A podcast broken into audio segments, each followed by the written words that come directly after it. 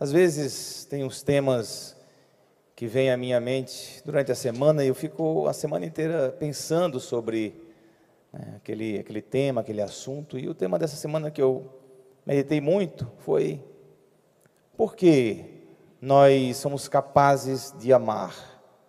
Por que, que nós fazemos o bem? Por que, que nós somos impelidos a praticar o amor, a fazer caridade? E qual é a verdadeira caridade? A verdadeira caridade, a verdadeira solidariedade. Porque fazer o bem, fazer solidariedade, muitas pessoas podem fazer por muitos motivos. Você, seguidor de Jesus, faz o bem por qual motivo? Porque solidariedade pode ser filantropia, isso o Estado tem que fazer, as empresas têm que fazer também. Mas a sua vida, pelo seu sentido da vida, por que, que nós fazemos caridade, praticamos o bem? E digo para você que responder isso pode resolver o problema da sua vida, do, no, ou seja, no que diz respeito ao sentido da vida. O sentido da vida está justamente na capacidade de ser amor que se doa para o outro, a capacidade de se abrir para, para o próximo. Aí está o sentido da vida. Mas por que, que nós somos impelidos a amar? Porque nós somos amados primeiro. Porque Deus ama tanto você. Porque este amor é tão grandioso e extraordinário na sua vida, que você fazendo a experiência desse amor, não há outra coisa a não ser amar também. Quem se sente amado é feliz. Quem se sente amado é grato, e quem é grato busca de todas as maneiras para retribuir o amor que sente dentro. Então a sua oração deve levar você à experiência de ser amado, amada por Deus.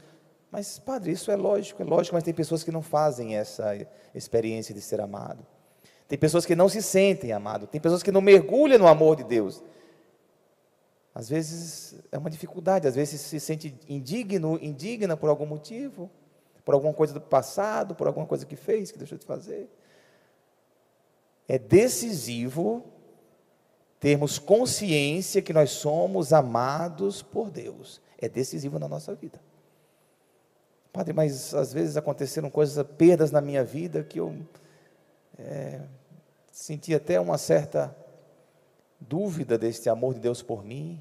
É nesta hora que Deus te carrega nos colo, no colo e te, e te demonstra amor, porque te sustenta, te mantém. Então nós fazemos o bem, fazemos a caridade, porque nós somos amados por Deus. Um amor grandioso, um amor extraordinário.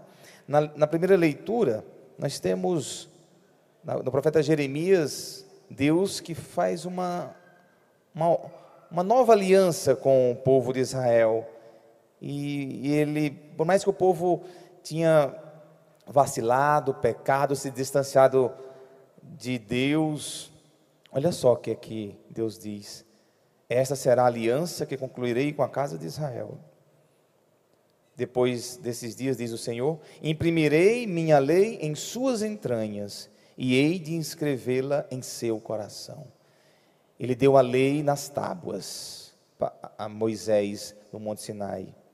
Agora ele está dizendo: a lei eu imprimo no coração de vocês. É meu amor no coração de vocês. É minha lei gravada nas suas entranhas. Então, Deus é capaz de amar sempre mais, mesmo nós pecando. Às vezes eu digo para as pessoas que se sentem indignas de Deus por ter cometido algum pecado, alguma coisa feia, tal. Eu digo, olha, da forma que você se apresentar, pecador ou não pecador, Deus vai te amar da mesma maneira, da mesma forma. É. Deus não, não tem o olhar que nós temos às vezes de tristeza, de preconceito, de, de negar as pessoas. Isso é coisa de humanos. Deus tem, porque Deus é amor. Se Deus é amor, o que Deus faz é só amar. Ele não pode fazer outra coisa. E aí, quando você faz essa experiência de ser amado, realmente muda tudo. Muda tudo. O bem vem de forma natural. Eu estava lembrando também que o que, é que me fez escolher ser padre? Logo na minha adolescência, eu sentia uma alegria tão grande por ser amado de, por Deus, de ser filho de Deus, de, de estar neste mundo. Eu sentia isso que era tão forte dentro de mim que expandia, expandia, e eu disse: eu preciso, de alguma maneira, fazer algo na minha vida que eu possa doar esse amor, doar mais. E então, ser padre seria a maneira de transbordar este amor, essa plenitude, dessa alegria que me faz ser feliz todos os dias. E aí você passa o dia fazendo bem, chega à noite cansado, está feliz. Com uma mamãe que às vezes passou a madrugada cuidando do filhinho, do seu filho ou papai, e está cansada, mas está feliz porque o filhinho está cuidado. Tem uma frase de uma música que eu gosto muito, que diz assim: Que meu cansaço a outros descansem. Não sei se vocês conhecem. Que meu cansaço a outro descanse. Sabe, o cansaço de quem ama é um cansaço de felicidade. Porque aquilo que você fez, eu passo o dia fazendo, ouvindo pessoas, fazendo algo pelas pessoas, chegou cansado, mas eu sei que alguém está em paz graças ao meu cansaço. Isso é realizador. Isso é, é o sentido da vida, da existência. O salmista faz uma oração bonita no salmo de hoje. Ele diz: Dai-me de novo a alegria de ser salvo e confirmai-me com espírito generoso. Eu gosto dessa expressão, espírito generoso. Né? Confirmai-me com espírito generoso. Aqui no Evangelho, Jesus Cristo usa dessas comparações que ele gosta de usar com elementos da natureza, da agricultura, e é fenomenal. Ele diz aqui: se o grão de trigo que cai na terra não morre, ele continua só um grão de trigo mas se morre, então produz muito fruto. Ele está querendo dizer que amar é abrir-se, amar é expandir, amar não é ficar naquele mundinho pequeno, girando em torno das suas coisinhas, que tem coisas importantes, eu sei, mas a vida não é só os seus problemas. Sabe como quando uma vida é infértil? Quando você pensa que só existe você no mundo e seus problemas. Quando você não levanta a cabeça e percebe que o mundo é muito mais. Quando você fica girando em torno daquelas situações suas e você acha que o mundo é aquilo, que é um individualismo, é um egoísmo, isso é infértil. Isso não tem felicidade. Isso é apequenar a vida. Sabe o que é superar tudo isso? É arrebentar esta bolha de egoísmo e olhar para o mundo e ver que tem pessoas que sofrem mais, tem pessoas que precisam de você, tem pessoas que necessitam de alguém que está mais próximo de Deus. E aí você sai daquele mundo que te aprisiona, essa, esse grão de trigo que, que morre, mas se abre para gerar vida. Nós somos chamados para gerar vida naquilo que a gente faz.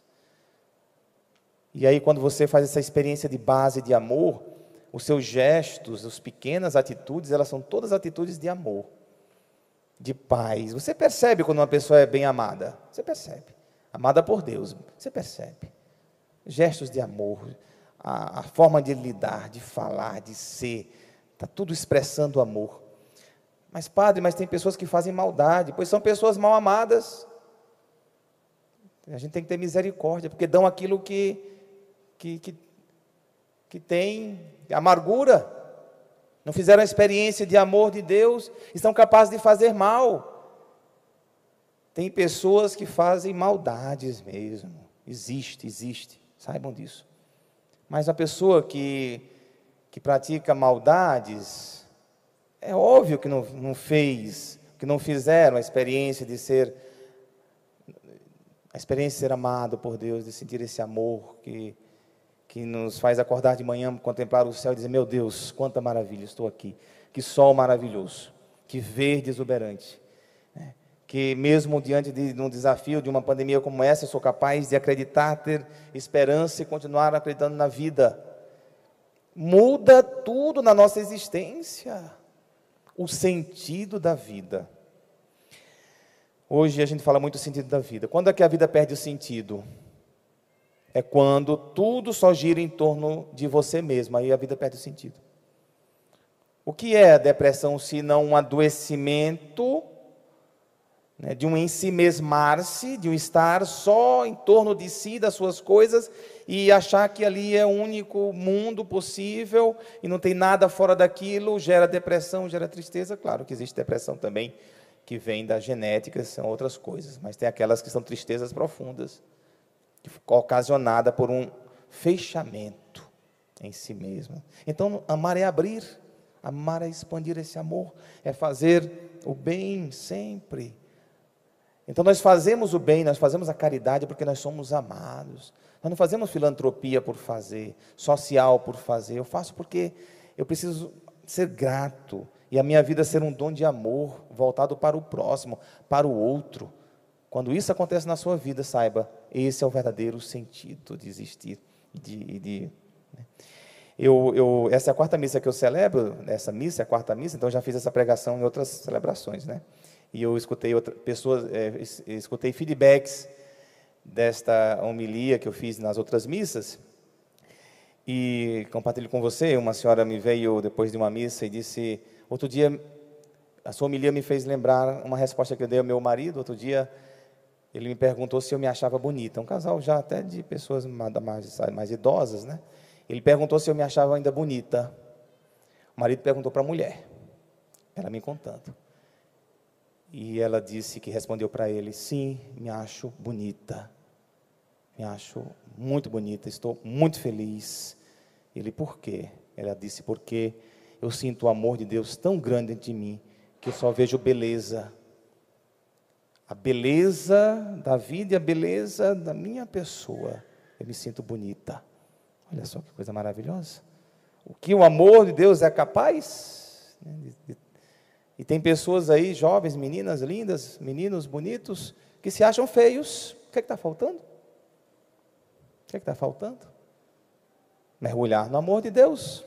Aí eu recebi também aqui umas frases também de um feedback que me deram, que eu achei sensacional. É, mandou aqui pelo WhatsApp umas frases aqui que eu partilho com vocês. Uma frase de, do, do Papa Pio, Pio XII. Há tantas pessoas que ainda são más, porque até agora não foram suficientemente amadas. Resumo o que a gente falou. Há tantas pessoas que ainda são más, porque até agora não foram suficientemente amadas. Amadas. Outra frase aqui de Dom Demon. Não somos amados por sermos bons. Olha só, atenção. Não somos amados por sermos bons. Somos bons porque somos amados. E arrepiar. Somos bons porque somos amados. Não somos amados porque somos bons. E às vezes a gente tem essa dinâmica da vida. Eu tenho que sempre ser o bom menino, sempre ser a boa menina para ser amado e ter a atenção de todos. E então o fazer o bem se torna uma prisão e não é libertador. É fazer experiência do amor de Deus, é o contrário. Para depois ser bom. É. O amor de Deus você já tem, já, já tem. E, por fim, um provérbio chinês: me ame quando menos mereço, pois é quando eu mais preciso. Me ame quando menos mereço, pois é quando eu mais preciso. É a grande saga de amar que transforma toda a nossa vida. É o que Jesus Cristo fez e hoje ele anuncia já que a hora chegou, que a hora chegou. Chegou que hora? Dele se entregar por amor. Este evangelho nos introduz na Semana Santa, a entrega de Jesus na cruz, sua paixão, morte, demonstrando o grande amor de Deus por cada um de nós. Você é amado e amada. Faça essa experiência. Saia dessa santa missa com esta experiência.